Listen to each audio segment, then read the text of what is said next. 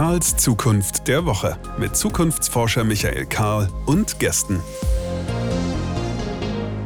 Willkommen zurück. Hier ist Karls Zukunft der Woche. Kommt ruhig rein. Wir sprechen hier über Zukunft in diesem Podcast, welche wir erwarten, welche wir wollen. Michael Karl ist mein Name und ich bin sehr froh, dass wir dieses Format ein bisschen etabliert haben um das Gespräch über diese Zukunftsthemen genau zu pflegen.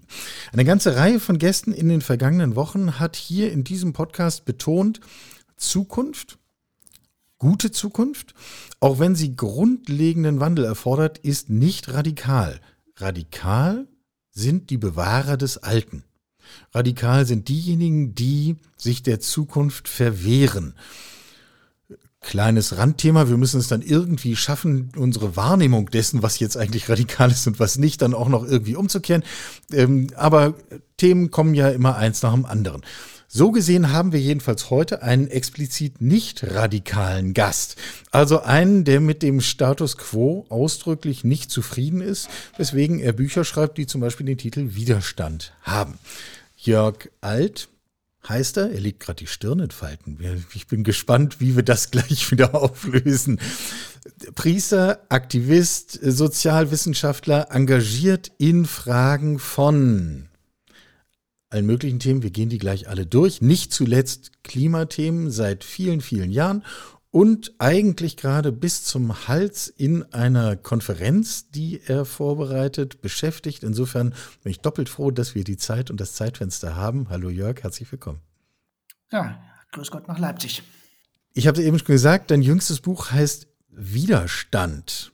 Wie steht es denn um den Widerstand hierzulande? Also um mal meine Frage etwas konkreter zu machen, vor kurzem haben wir knapp 300.000 Menschen beim Klimastreik über die deutschen Straßen ziehen sehen.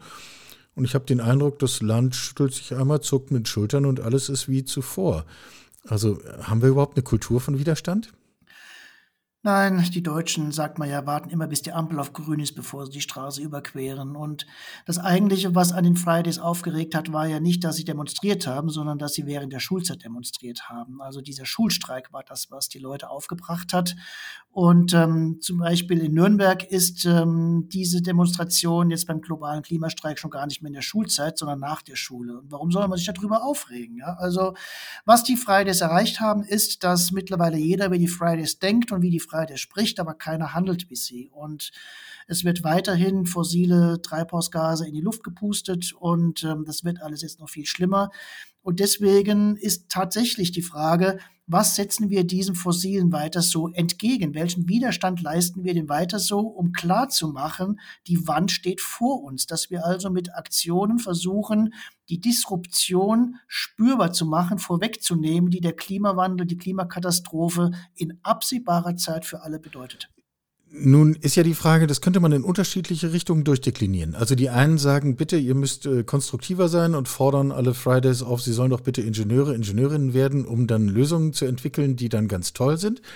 Ähm, andere du auch selbst heften sich an die Straße, um zu sagen, wir müssen eine andere Kultur von Stören entwickeln, um hier aufmerksam zu machen. Also es ist eine, eher eine Frage von Lautstärke und Sichtbarkeit.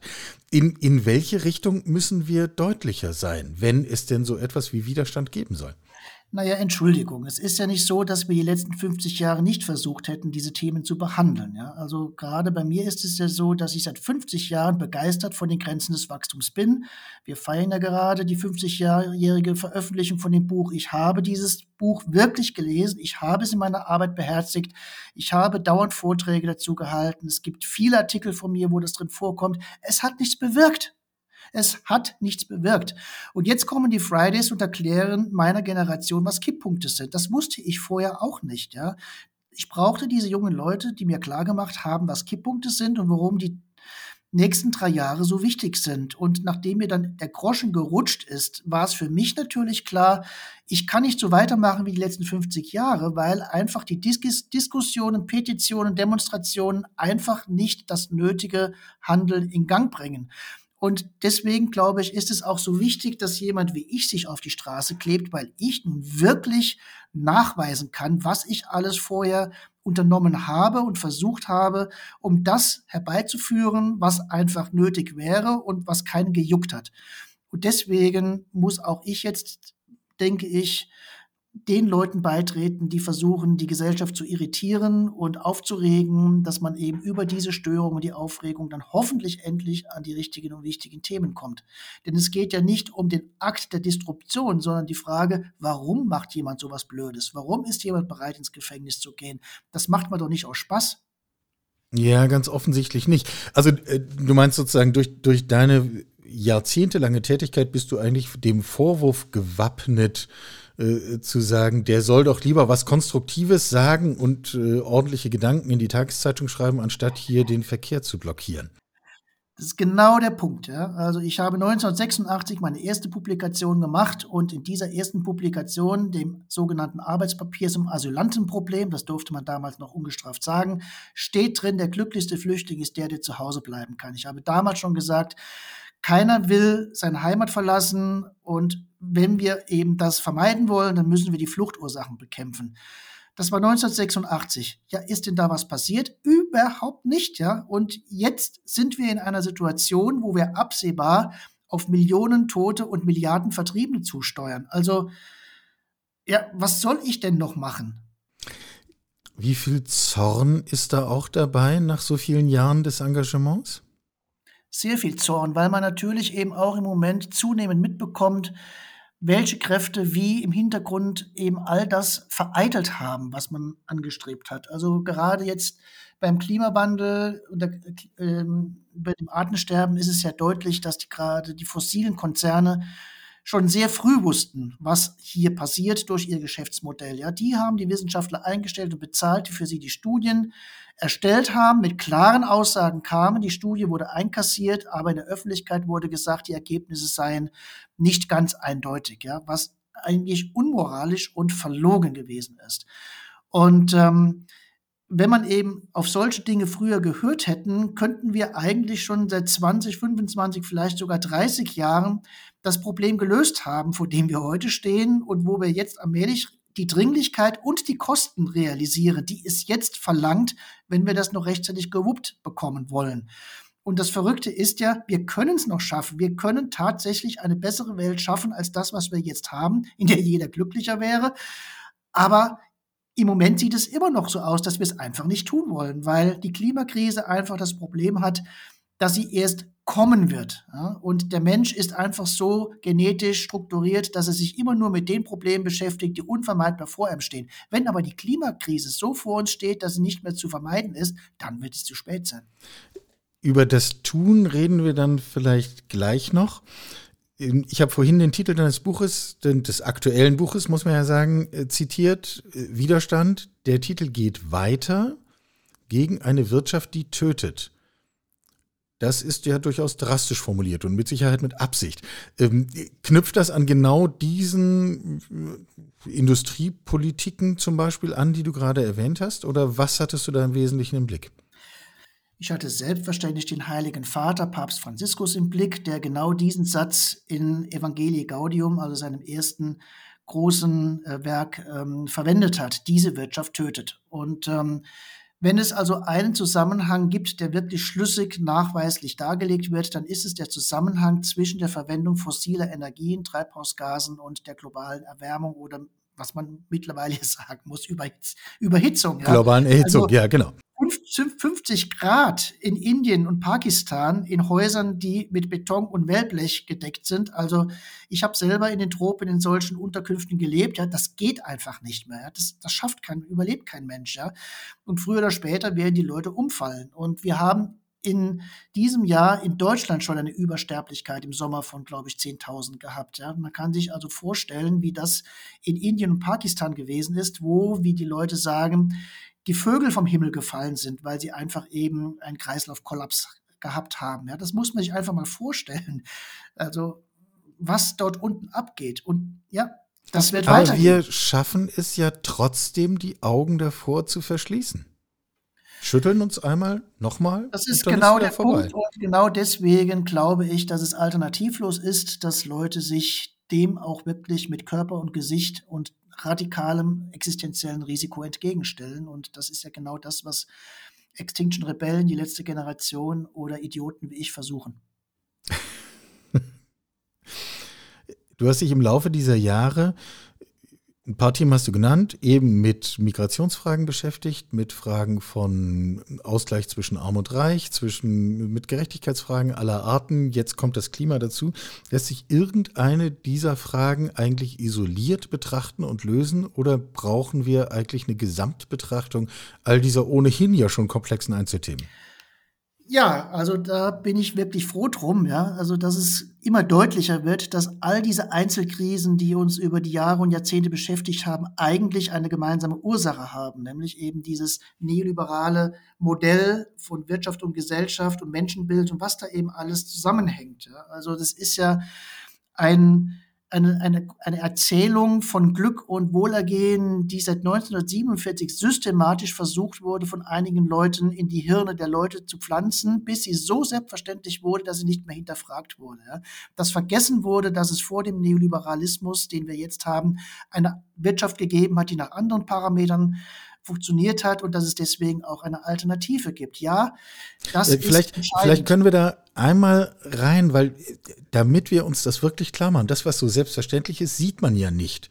Äh, äh, vielleicht formulieren wir genau diesen Gedanken einmal und sagen, was ist dieses Menschenbild, äh, von dem wir denken, es sei Gott gegeben, jetzt sagen wir es unter uns Theologen mal, aber und es ist aber eben menschengemacht.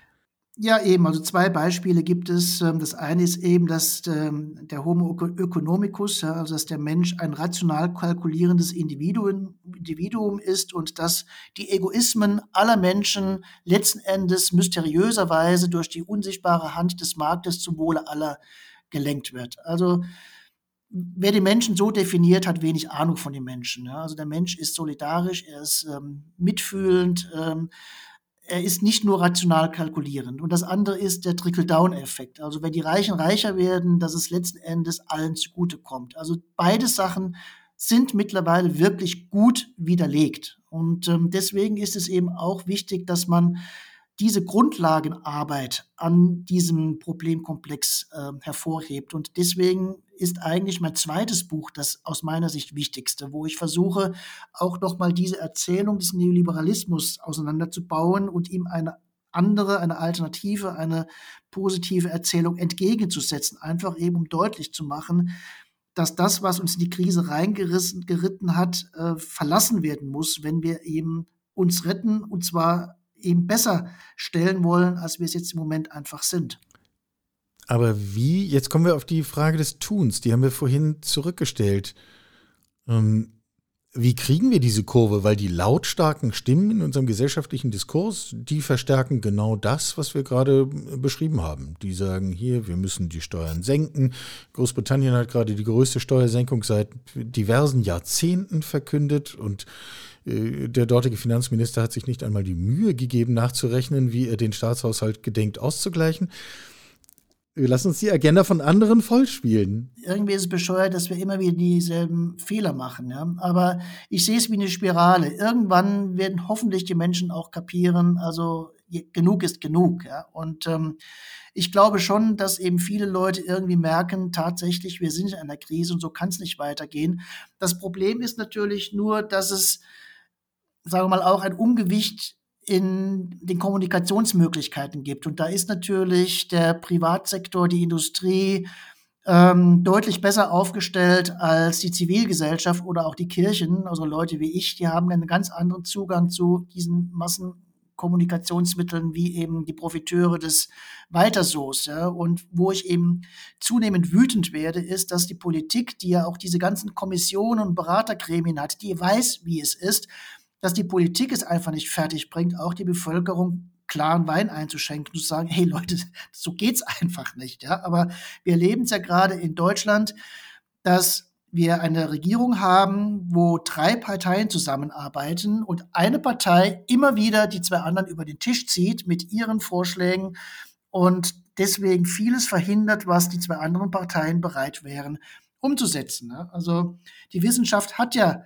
alle Vorschläge uns vorgelegt. Es ist ja nicht so, dass wir die Handlungsalternativen nicht kennen würden. Wir haben eine, wir haben Länder in Europa, die ein Essen-Retten-Gesetz haben, wo die Lebensmittelverschwendung zurückgegangen ist. Wir könnten problemlos das 9-Euro-Ticket weiterlaufen lassen, weil die Subventionen, die wir auf den motorisierten Individualverkehr geben, die könnten umgelenkt werden und davon wäre das 9-Euro-Ticket, glaube ich, drei oder viermal finanziert.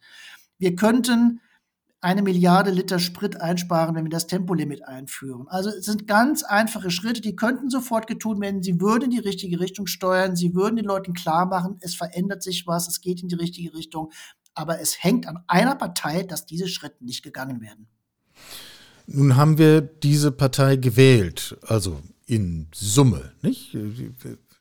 Die Regierung sitzt ja nicht selbst ernannt in ihrem Sessel, sondern wir haben sie dorthin beordert.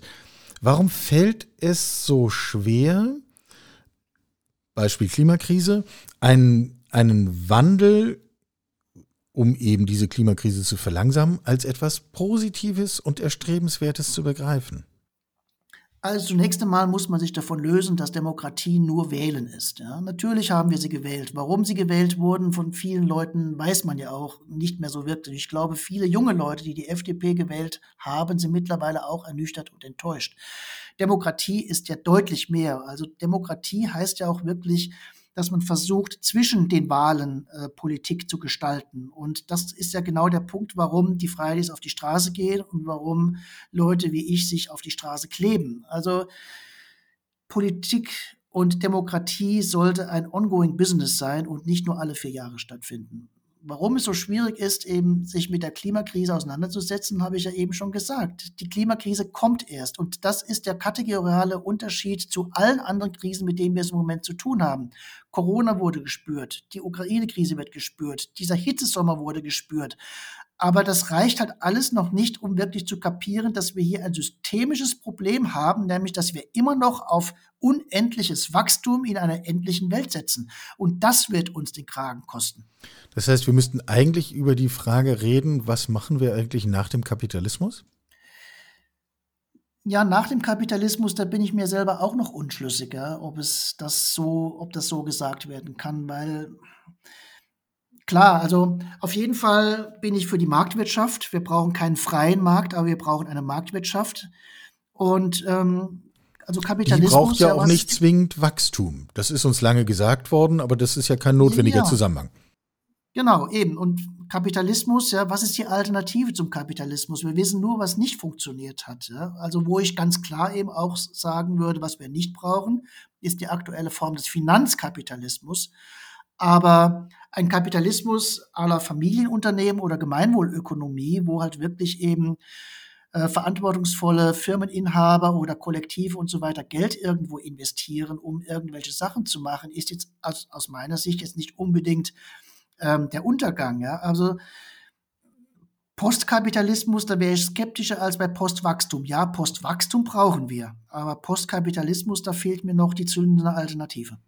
Ja, wenn ich mir anschaue, wie diese gesellschaftlichen Kräfte und Aktionen und Reaktionen funktionieren, dann fällt auf, dass äh, zum Beispiel Menschen, die sich an Straßen kleben oder die sich von Brücken baumeln lassen, anlässlich von Automobilausstellungen und ähnlichem, sehr drastisch mit Strafen belegt werden.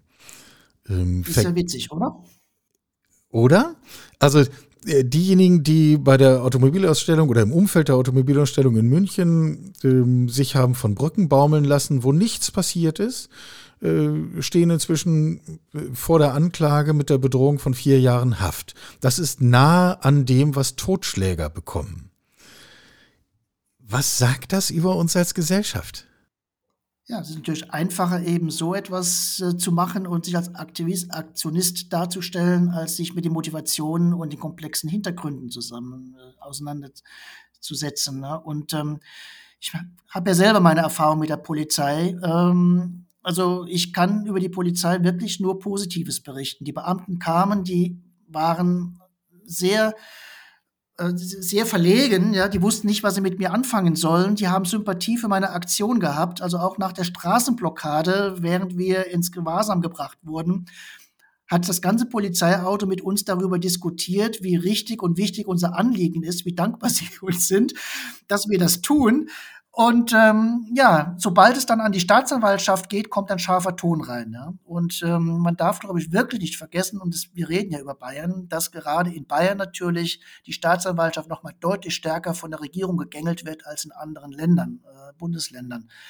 Und ähm, ja, ich verzeihe es dem bayerischen Staat nicht, dass er eben wirklich ähm, dermaßen drastisch gegen meine Freundinnen und Freunde vorgeht, während es natürlich auf derselben Zeit versucht wird, die Anklage gegen mich möglichst vom Tisch zu bringen, weil ihnen das natürlich wieder peinlich ist, wenn sie mich genauso hart behandeln müssten wie meine Freundinnen und Freunde. Also, dass ich darum kämpfen muss, dass ein eingestelltes Verfahren gegen mich wieder aufgenommen wird, weil ich einfach darauf poche, gleich schlecht behandelt zu werden, wie alle anderen auch. Ja. Also wir müssen endlich lernen, dass es Verbrechen gibt, die eine drastische Strafe verdienen. Ja, Finanzverbrechen, fossile Konzerne, alles das, was im Moment halt wirklich noch mit Nadelstreifen und weißen Hemden assoziiert wird. Aber das sind wirklich die Verbrecher und da kommt ja auch das Zitat rein, was du am Anfang genannt hast. Die wahren Radikalen sind nicht die, die versuchen, das weiter so zu stören, sondern die eben sprichwörtlich Öl in das weiter so reingießen.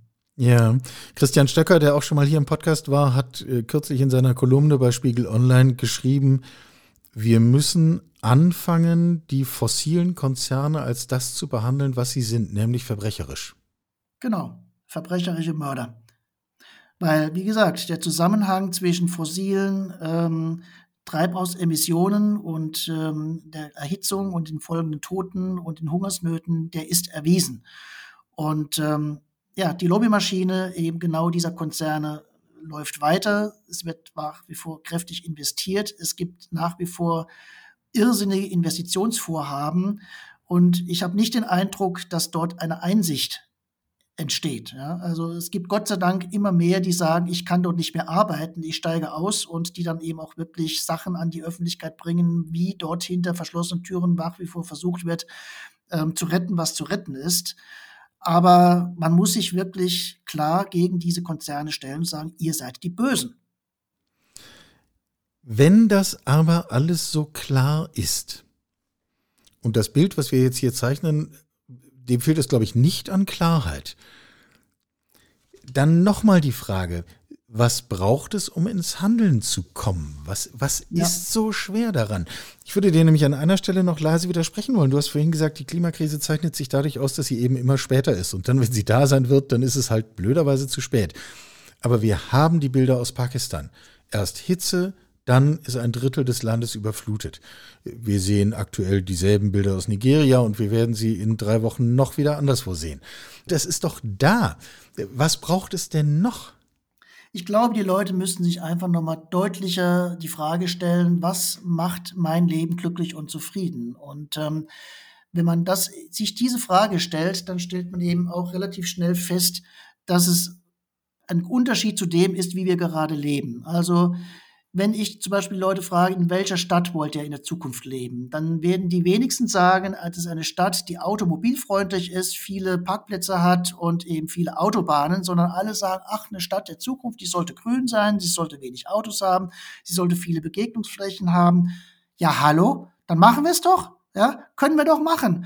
Wir brauchen doch nicht mehr Autos. Wir brauchen auch keine anderen Autos, egal ob jetzt elektrisch oder E-Fuel oder sonst was sind.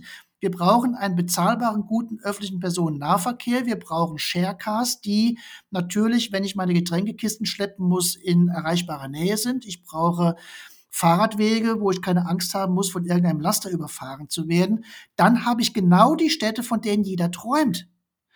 Und so könnte ich viele Sachen sagen. Ja? Also Geoengineering, ja, wie kann ich eben versuchen, die Welt vor der Klimaüberhitzung zu schützen, ja, da gibt es die abstrusesten und teuersten Vorschläge. Und wo die Wissenschaft eindeutig sagt, selbst diese teuersten, abstrusen Vorschläge sind technisch unausgereift und vom Nutzen her absolut fragwürdig. Schützen wir doch eher den Wald vor der Abholzung. Renaturieren wir die Moore. Das ist das, was die Welt über Jahrhunderte und Jahrmillionen äh, zu dem hat werden lassen, was sie sind. Also Mutter Natur ist in vielem nicht nur schöner, sondern sie ist auch besser geeignet, um uns vor uns selbst zu retten. Und das sind jetzt einige Beispiele, wo ich halt wirklich denke, dass es den Leuten auch noch mal klar wird, dass das, was wir machen können, eine Welt ist, die eher unseren Vorstellungen von einem glücklichen und zufriedenen Leben entspricht als das, was wir jetzt haben. Denn jeder kann in seinem Freundeskreis fragen, was ist entscheidend. Ja? Freundschaften, Familie, Kinder, Bildung, sichere Straßen, gute, äh, gute Gesundheitsfürsorge. Das sind alles Sachen, die ich nicht kaufen und wegsperren kann. Das sind alles Sachen, die aus einer gemeinschaftlichen Interaktion entstehen und die mit Steuergeldern finanziert sind. Du vertrittst ein explizit positives Menschenbild. Ich teile das, möchte aber trotzdem nochmal nachfragen, weil ich den Punkt für entscheidend halte. Ich erlebe auch Menschen, die mir sagen, eine Stadt ohne Autos wäre ja viel schöner. Der übliche Reflex ist zu sagen, ja, aber wenn es darum geht, dass ich selber in die Stadt fahren will, dann hätte ich trotzdem gerne einen Parkplatz.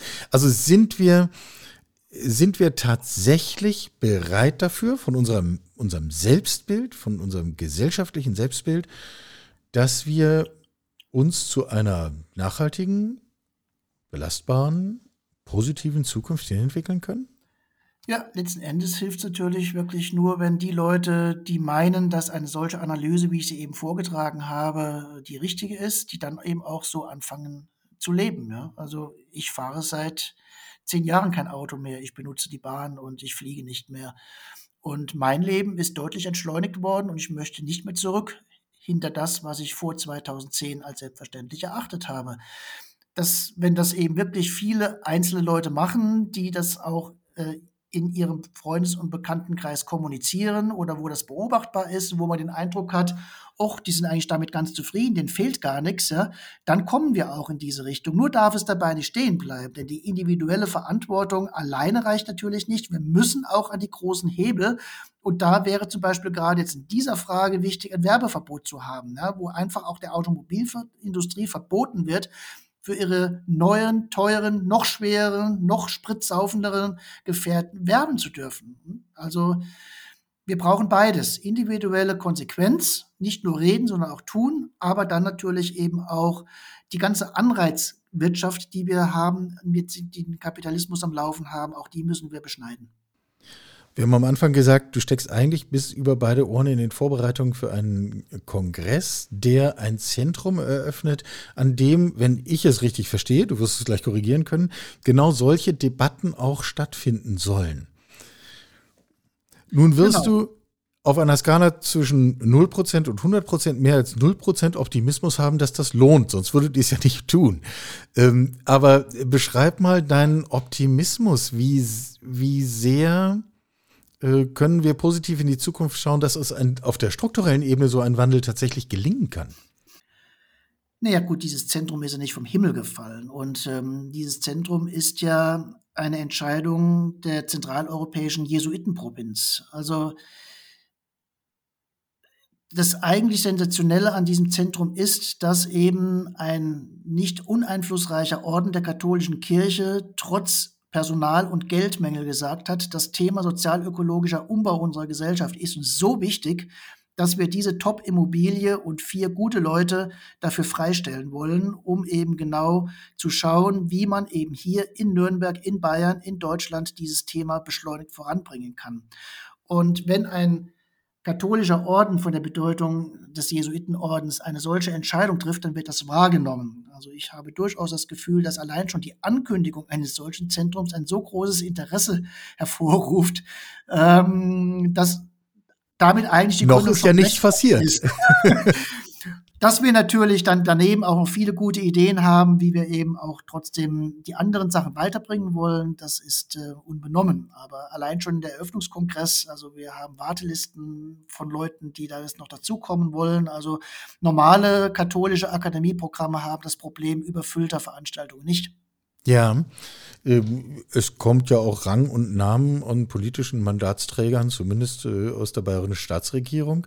Äh, kommen die jetzt nur, weil die katholische Kirche ruft und man dann Angst vor dem Punktabzug bei der Endabrechnung hat? Oder wie gelingt es, also das ist die eigentliche Frage hinter dem Sport, äh, wie, wie gelingt es tatsächlich eine Debatte anzuzetteln, die auch Konsequenzen hat? Ja, das hat ja alles eine Geschichte. Also es ist ja nicht so, dass es vom Himmel gefallen ist. Also das Engagement der Jesuiten in Bayern ist ja seit Jahrhunderten äh, nicht ohne Einfluss. Und ähm, eine C-Partei, die in Bayern nach wie vor die Regierung stellt, kann natürlich eine solche äh, Aktion nicht äh, ignorieren. Ähm, mein Fakt ist, ich habe den Oberbürgermeister von Nürnberg und den Ministerpräsidenten des Freistaats Bayern eingeladen. Beide kommen nicht. Also der Nürnberger Oberbürgermeister schickt seine Umweltreferentin und der bayerische Ministerpräsident schickt seinen Stellvertreter. Also man kann schon sagen, auf der einen Seite ist Ihnen das ungeheuer, dass hier ein Akzent gesetzt wird, von dem Sie genau wissen, dass wir natürlich auch Ihre Politik nach Strich und Faden kritisierten werden. Aber auf der anderen Seite ist diese Gründung des Zentrums auch ein Punkt, wo Sie sagen, das können wir uns nicht leisten zu ignorieren. Da müssen wir natürlich auch ähm, Farbe, Farbe bekennen. Ja, aber äh, den Gedanken lass uns vielleicht zum Abschluss nochmal in den Vordergrund stellen, weil mich das auch grundsätzlich für das Thema Gestaltung von Zukunft interessiert. Wie gelingt es, eine Debattenkultur ein Stück voranzubringen, die mehr ist als nur das übliche Scharmützel, das wir auch medial erleben? Also was bei den Jesuiten natürlich ganz wichtig ist, ist unabhängig auch von meiner Person, ist, dass man uns doch relativ viel Kompetenz in verschiedensten Bereichen zubilligt. Also gerade jetzt hier die Jesuitenmission als Hilfswerk der Jesuiten mit Kontakten in vielen Ländern der Welt, ähm, der wird zugetraut, dass wir wissen, wie die Lage im globalen Süden ist, sowohl was den Klimawandel betrifft, als auch die Auswirkungen unseres Wirtschaftsmodells oder soziale Ungerechtigkeit, des Finanzimperialismus und so weiter und so weiter. Also wenn wir darüber reden, dann hört man zu. Das andere ist, dass wir natürlich auch in den apostolischen Werken, die wir haben, also sowohl beim Jesuiten Flüchtlingsdienst, das Kirchenasyl oder unsere Seelsorge der Abschiebungshaft, dass wir da auch immer versuchen, das, was wir sagen, auch zu tun. Oder dass wir jetzt in unserem Klimaengagement nicht nur ähm, gelehrte Bücher, also das elfte Buch aus zehn anderen schreiben, sondern dass wir auch Klimaaktivisten in unserem Haus eine, eine Heimat bieten ja, und dass wir versuchen, Politik, Wissenschaft und Aktivisten hier in unserem Haus an einen Tisch zu bringen, weil man normalerweise natürlich diese Gruppen nicht an einen Tisch bekommt. Also das sind schon Punkte, wo ich sage, ähm, was die Jesuiten hier können, das könnte vielleicht eine Diözese nicht. Ja, also ich denke, diese generelle Antwort, die du gestellt hast, ähm, die gibt es nicht. Ich kann dir nur sagen, warum ich glaube, dass wir Jesuiten sehr geeignet sind, ein solches Zentrum ähm, zu öffnen und dafür auch Interesse zu generieren. Naja, du sprichst ja mindestens zwei Punkte an, die ich mir jetzt gerne merke. Das eine ist sozusagen die Verstärkung des eigenen Arguments durch das eigene Tun oder die Bestätigung dessen. Und das zweite wenn wir vielleicht eine Ebene drüber gehen, wir haben vorhin individuelle Verhaltensweisen genannt, wir haben gesellschaftliche, politische, strukturelle Verhaltensweisen genannt. Wir öffnen ja schon noch eine dritte Ebene, nämlich die der Kollaboration und der Partnerschaft. Und das scheint mir dann doch ein ganz wichtiger Punkt zu sein, den wir festhalten müssten, zu sagen, für eine solche Zukunft streitet man besser nicht allein. Ja, selbstverständlich, genau. Also Netzwerken ist eine ganz wichtige Sache. Ähm,